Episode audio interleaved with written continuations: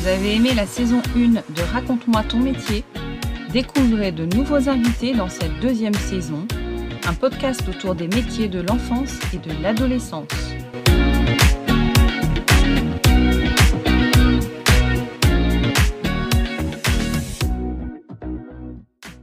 Bonjour à tous. Très heureuse euh, de partager un nouveau podcast ce matin avec Anne, qui est prof documentaliste. Bonjour Anne et bienvenue.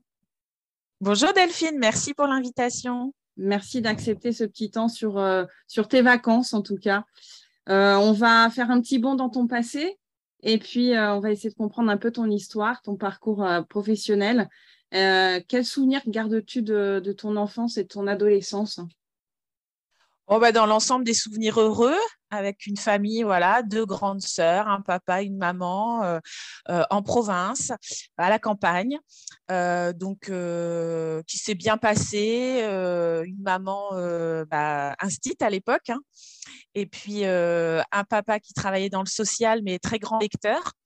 D'accord. Je pense que je pense que j'ai toujours aimé l'école. J'allais souvent dans la classe de ma maman parce qu'en fait, on habitait le logement de fonction juste à côté. Donc, euh, donc j'y allais assez régulièrement. Je l'ai eu en tant qu'institut aussi. Aïe, euh, ma pauvre. Euh, l'année de CE2. Et en fait, dans cette classe-là, on était, on était quatre à avoir plus, enfin, successivement nos parents. Donc, euh, donc c'était, euh, moi j'ai eu ma maman en CE1, CE2 pardon. Euh, j'avais, il y avait deux jumeaux qui avaient eu leur leur maman en CE1 et une autre copine qui avait eu sa maman en CP et son papa en CM1, CM2. Waouh. Donc ouais. Donc voilà, mais un bon, un bon souvenir de l'école, un bon souvenir voilà, de la famille, etc. Et donc, je pense que bah, ça m'a donné un petit coup pour aimer tout ce qui était l'enseignement, en tout cas le milieu scolaire. Ouais, tu as fait un beau mélange de tout ça, en fait. C'est ça, je pense. je pense. bon, donc du coup, forcément, ça, c'est pas une question que je vais te poser. Ça a forcément influencé tes choix professionnels très rapidement alors, euh, assez rapidement, on va dire, parce qu'en fait, euh, j'ai toujours effectivement été attirée par, euh, par le monde de l'école, l'enseignement. Après, au départ, j'étais plutôt peut-être partie sur professeur des écoles ou professeur de lettres. Et puis, et puis j'ai découvert le métier de, alors, de professeur documentaliste quand j'étais au collège. avec une femme donc, qui était super, pas dans un lieu forcément agréable, hein, c'était un vieux CDI tout moche. Mais elle était super et donc je l'aidais régulièrement. Et je pense que c'est à partir de là qu'est née euh, cette envie. Et je trouvais que c'était un bon compromis parce que bah, j'aimais les livres sans être forcément une grande lectrice. Et puis, euh, bah, j'aimais le monde de, l'enseignement, des enfants, etc. Donc, je trouvais que c'était un bon compromis entre les deux. Mmh. Euh, tu vois, sans, sans, être réellement que enseignante et avoir l'accès quand même, l'accès aux livres, en fait. Ouais, tu passais beaucoup de temps dans ce, dans, cet endroit, dans ce, oui, cette bibliothèque? oui, Ouais, j'y étais assez régulièrement. Alors, il était tout petit dans mon souvenir, euh, mais oui, j'y passais, j'y passais euh, du temps. J'y passais du temps et des fois, j'ai justement euh, la prof doc à ranger, etc. Et après, à la maison, j'ai fait un aussi, j'ai rangé mes livres, je les ai classés. D'accord. J'ai fait, un, ouais, j'ai fait comment dire un répertoire d'auteurs, un répertoire de titres. Ah ouais. Très jeune. Eh bien, bravo. Hein. En effet, oui, collège. déjà ancré. Ouais. oui, exactement. Du coup, ça devait aider ta maman dès qu'elle cherchait un livre, il n'y avait pas de souci, elle tombait dessus. Ah bah oui, oui, oui. Puis c'était les livres, c'était surtout mon père et c'était déjà très très bien rangé. C'était euh, oui, oui, c'était fallait pas y toucher. Hein. ah mince. ah ouais, mais bon, justement, Ici, on pouvait y toucher, mais voilà, c'était rangé. Il avait son organisation à lui, etc. Quoi. Ouais, qui n'était pas celui d'une prof documentaliste. Donc non, non. Est-ce que tu as exercé d'autres métiers avant euh, d'être prof? Bah, Des petits jobs euh, d'étudiant. Euh, j'ai été animatrice l'été et puis une année où j'ai passé mon CAPES, j'étais aussi pendant six mois, j'ai travaillé à la bibliothèque universitaire où j'étais où pour numériser des ouvrages. Ah ouais, d'accord. Pour pouvoir les avoir en version de... numérique après. Ouais, en complément de l'UFM. Ok, d'accord. Ça doit être un travail de titan. Oui, c'était assez fastidieux. C'était oui. j'en garde pas forcément un très bon souvenir. C'était pas. en fait, ils étaient contents d'avoir un emploi jeune, quoi. Voilà, c'est ça. ok. Et, et, du coup, à quel moment tu. Est-ce que tu te souviens à quel moment tu as fait vraiment ce choix de devenir prof documentaliste et pas prof, professeur des écoles ou professeur de lettres Au lycée. au lycée, ça s'est fait Ouais, j'ai commencé à me renseigner sur euh, bah, voilà, les études, ce qu'il fallait faire, etc. Et, j'ai axé mon parcours. Euh, alors, je suis plus littéraire que scientifique déjà à la base. Et j'ai axé mon parcours euh, là-dessus, en fait. D'accord. Et, et, pourquoi pas prof des écoles? Parce que finalement, on fait aussi beaucoup de littérature dedans, ou prof de lettres, où on en, on en lit beaucoup aussi d'ouvrages? Bah, parce que dans la relation à l'enfant, euh, je voulais quand même garder aussi un côté ludique, euh, pas, pas, seulement euh, l'enseignement en tant que tel, tu vois, passer des savoirs, etc. je le fais bien sûr, mais je sais pas, je voulais, ça m'attirait plus en fait. Il y a une autre approche.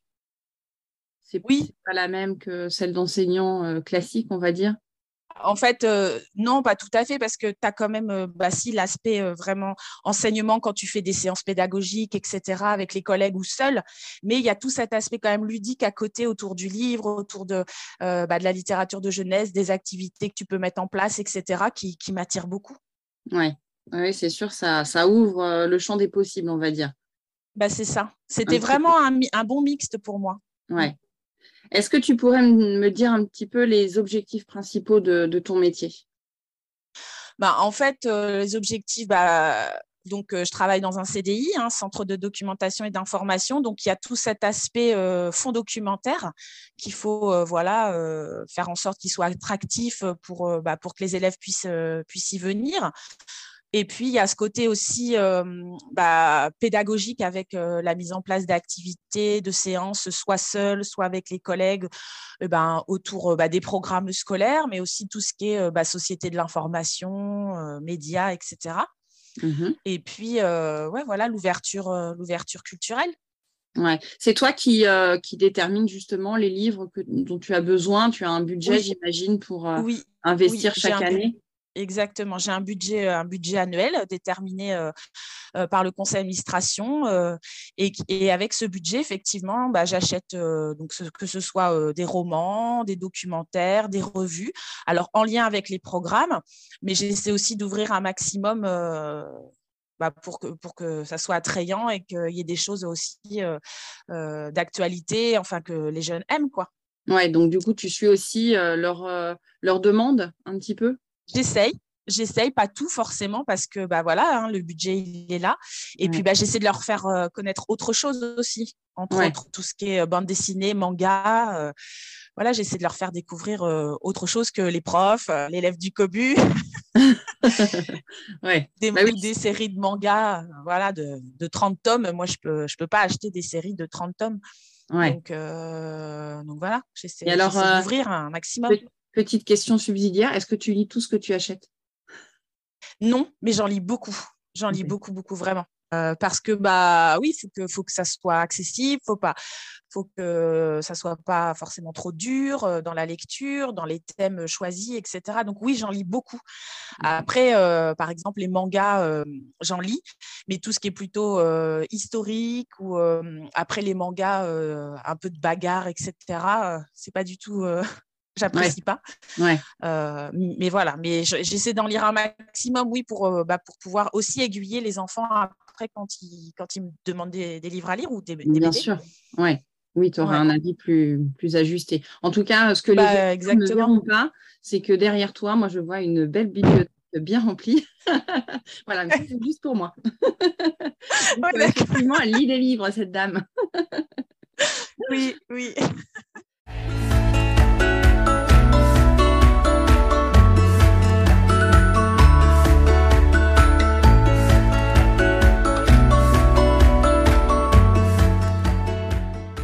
Est-ce que, euh, est que le parcours euh, que toi tu as suivi est toujours d'actualité? Est-ce que, tu peux nous en dire un peu plus?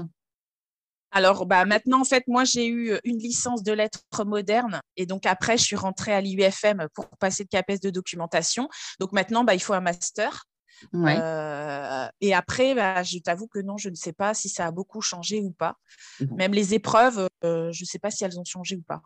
D'accord. Eh ben, écoute, les, gens qui sont intéressés iront creuser, il n'y a pas de, de, souci. Il y a des centres d'information et d'orientation qui permettent aussi de savoir ce genre de choses. Donc voilà, on va envoyer vers les autres collègues. Comment ça s'est passé pour toi, du coup, ces études? Dans l'ensemble, bien. Euh, alors après, donc euh, licence de lettres modernes. Après, bon, j'ai passé le CAPES euh, trois fois. la première fois, bah, j'ai été à l'oral. Euh, mais bon, je pense que je manquais de maturité. Euh, voilà, il, manquait des choses. La deuxième fois, euh, je n'ai rien eu, mais c'était pas plus mal parce qu'une semaine avant les résultats, je m'étais fracturé la cheville. Et donc, les oraux étant à Marseille, je me suis dit ça va être un peu compliqué en béquille. Et la troisième année, je suis allée à l'oral à Marseille et je l'ai eu. et ça a bien fonctionné. ok. ça se passe toujours là-bas? quand même trois fois. Comment? Ça se passe toujours là-bas? Je ne sais pas. En général, non, parce que la première année, c'était à Rouen. Souvent, tous les deux ou trois ans, ça change. L'écrit, en fait, est toujours dans ton là où tu, es inscrit. Alors, euh, moi, c'était l'UFM. Et après, l'oral, euh, non, c'est national. Donc, euh, tu bouges, en fait. D'accord. Et pour obtenir ton poste, comment ça se passe après? Alors, après, ben, en fait, l'année où j'ai eu le CAPES, j'ai été stagiaire. Euh, donc comme, comme tous les enseignants. Et après, bah, tu, fais des, tu fais des vœux de mutation. Donc, comme c'est CAPES, bah, c'est des vœux plutôt nationaux. Mmh donc, tu choisis d'abord des académies. Et comme tu le sors bah, de l'école, tu n'as pas beaucoup de points. Donc, autant te dire que moi, en province, j'allais du mal à avoir l'académie que je souhaitais. Donc, c'était Caen à l'époque. Euh, donc, en fait, euh, bah, avec mon mari, on a fait le choix inverse, c'est-à-dire que bah, j'ai demandé des, comment dire, des académies de région parisienne. D'accord. Donc, euh, donc, voilà, que j'ai eu. Et j'ai eu le premier poste que j'ai demandé où je suis encore actuellement.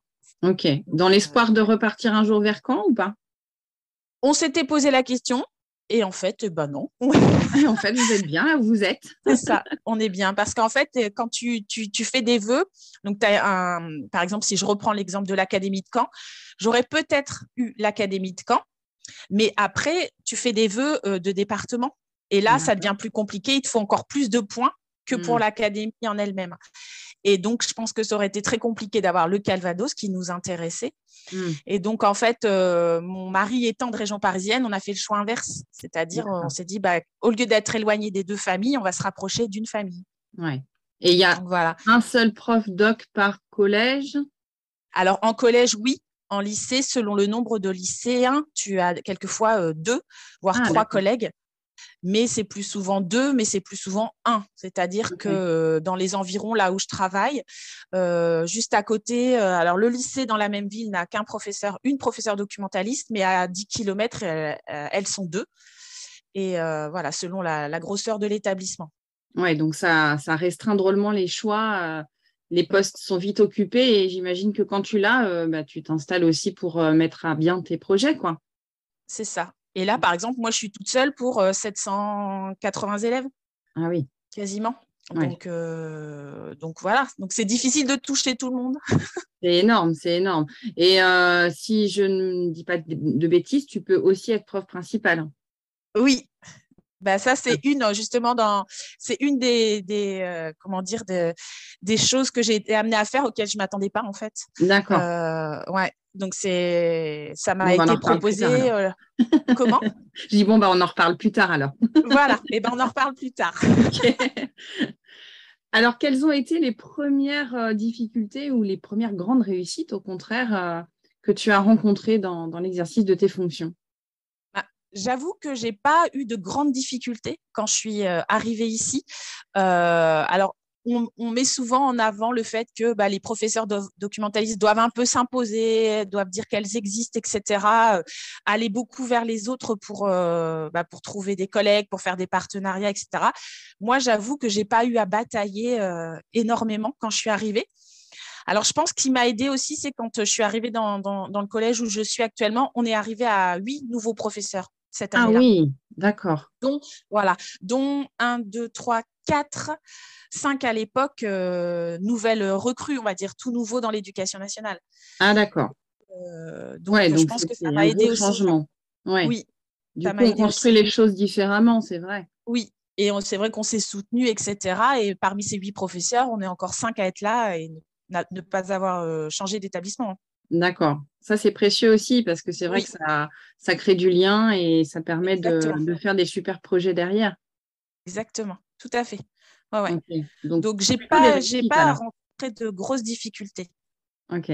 Plutôt des réussites, je disais. Oui, oui, dans l'ensemble, oui, franchement, oui. Ah, euh. Pas... Et la preuve, je suis toujours dans le même établissement. Euh, donc euh, pas envie de changer donc, parce qu'après bah, des fois c'est les, les, collègues de l'administration qui changent donc bah, il y a des, des, objectifs des nouveaux projets donc voilà et dans les collègues de discipline il n'y a pas eu de gros changements non plus mmh et mais on, on, fait quand même des nouveaux projets tous les ans enfin voilà bah, c'est chouette, c'est chouette. Est-ce que tu pourrais me dire un peu les qualités qui sont nécessaires pour, euh, pour être prof doc? L'organisation. Comment? L'organisation déjà. minimum. L'organisation. Oui, un minimum. Non, bah, bah, aimer quand même la lecture, hein, ça, ça en fait partie. Euh, et la Alors, pour ce qui concerne le collège, la littérature de jeunesse, mmh. euh, quand même, il hein, faut s'y pencher. Surtout qu'il y a eu, je veux dire, il y a une offre une belle offre de littérature de jeunesse, peut-être même trop. Donc, euh, il y a tellement, tellement de choses qu'il faut, voilà, faut s'y pencher. Euh, après, je pense que, bah, comme, euh, comme tout enseignant, faut être, faut être disponible, faut être bienveillant, faut être à l'écoute, faut être souriant. donc, voilà, toutes ces choses-là, je pense, sont nécessaires pour être, pour créer du lien avec, avec les enfants. C'est important. Et il faut savoir communiquer à la fois avec euh, les jeunes. Donc là, pour le coup, toi, tu es en collège, ce qui n'est pas forcément un âge facile. Et au niveau littérature, j'imagine que tu vois tout, mais aussi avec les adultes, puisque du coup, tu es amené à, monter les projets, à discuter avec l'administration. C'est assez varié. Ouais. Et donc, du coup, il faut aussi savoir s'adapter. Parce qu'en fait, euh, ouais, exactement, parce qu'en fait, comme tu travailles avec des collègues de disciplines différentes qui ont des objectifs différents mmh. euh, et un programme différent, euh, je trouve qu'il faut pas mal d'adaptation effectivement. Et c'est, enfin, moi, je le ressens comme ça. C'est plutôt moi qui m'adapte à eux plutôt que l'inverse en fait. Mmh. Donc, euh, donc des fois, j'avoue que là, l'âge arrivant aussi, je commence des fois à mélanger un peu les objectifs de chacun en disant Ah oui, toi, c'était ça. Oui, mais toi, tu es en art plastique. Ah oui, mais toi, c'est en maths, donc ça va plutôt être ça. Donc voilà. Mais c'est ce qui est très riche aussi, d'ailleurs. C'est sûr, oui. Tu dois pas t'ennuyer. ah non, pas du tout. Non, non, pas du tout.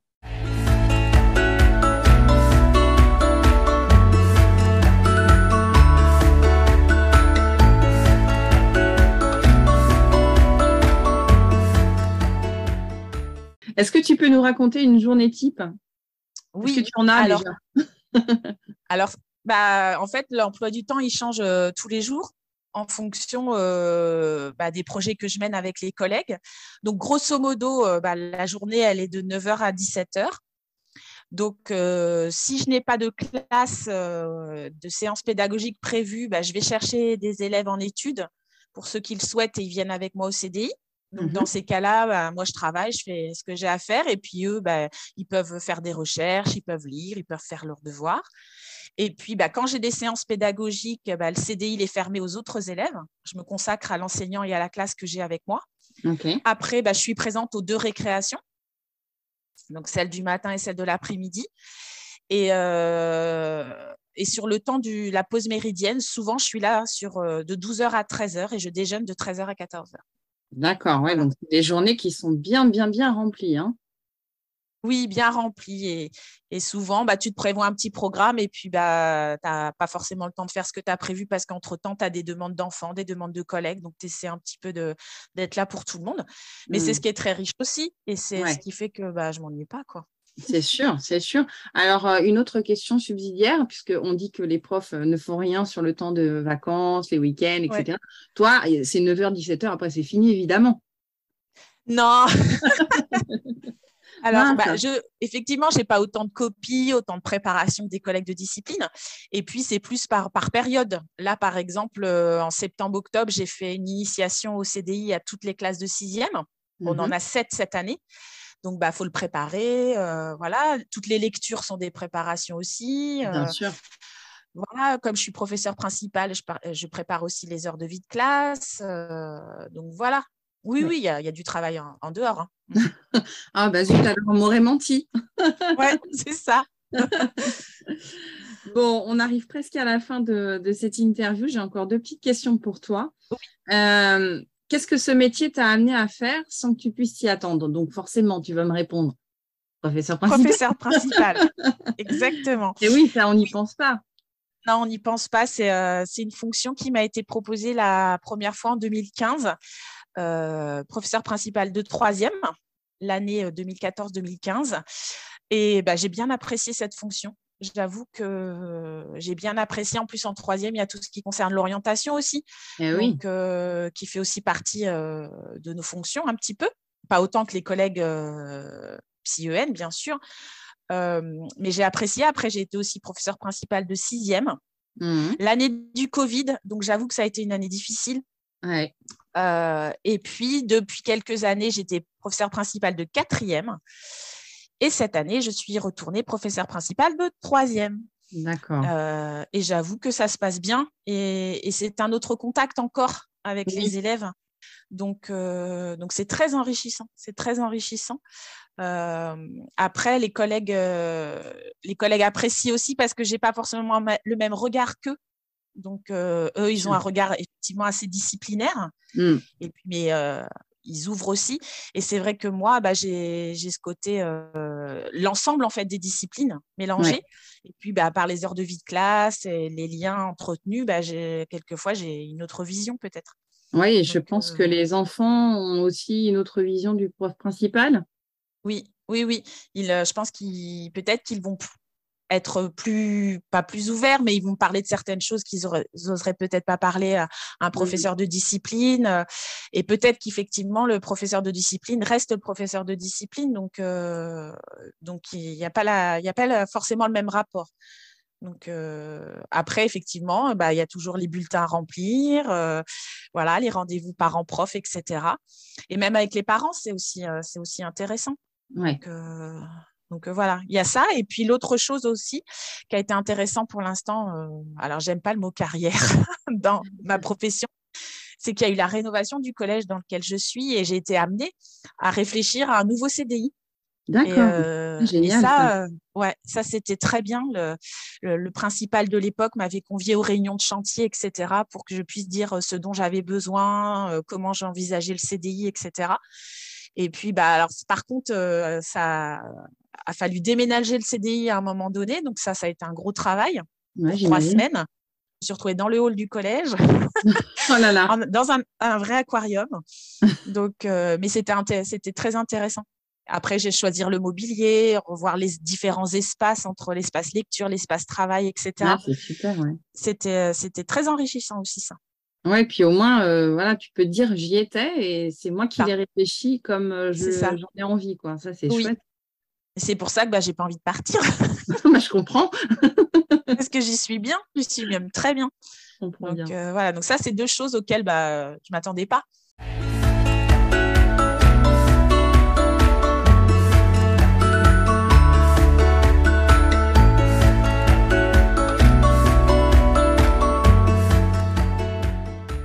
Alors, Anne, pour terminer ce podcast, est-ce que tu aurais un pire souvenir ou un meilleur souvenir à nous raconter? Alors, pire souvenir, non. Euh, meilleur souvenir, bah, des souvenirs, j'en ai plein, mais c'est vrai que euh, les souvenirs que j'aime bien, c'est quand tu, revois les élèves et puis bah, que tu échanges de nouveau avec eux. Et je pense à un élève en particulier euh, bah, que j'ai eu justement la première année où j'ai été professeur principal en troisième et que je vois régulièrement et avec qui euh, bah, on prend toujours le temps de discuter. Et c'était un élève, voilà, l'année de troisième un peu compliqué. voilà, adolescence, un peu conflit, etc. Ouais. Et qui, voilà, a réussi son parcours professionnel et puis, et puis qui est toujours souriant, qui vient toujours à ma rencontre quand on se croise, etc. Donc ça, c'est toujours agréable. J'aime bien ça. Il discute de littérature avec toi ou il discute de tout? Non, non, non. de tout. Et puis en particulier, voilà, de, sa réussite professionnelle, parce que c'était un petit peu compliqué quand il était en troisième. Mais il a bien réussi. donc c'est chouette. Ouais, ça fait plaisir de voir les progrès et les chemins de chacun. Oui, exactement. Après, des, pires souvenirs, non, j'en ai pas. Non, franchement, pour l'instant, j'en ai pas. Eh ben, écoute, je te souhaite de ne garder que des meilleurs alors. ben oui, c'est ça, exactement. Merci. eh ben, Anne, je te remercie énormément pour ce temps accordé au podcast. Je te souhaite une très belle continuation. Et puis, Merci pour tout. Et puis, ben, plein de belles lectures à venir. Merci beaucoup. Bonne journée.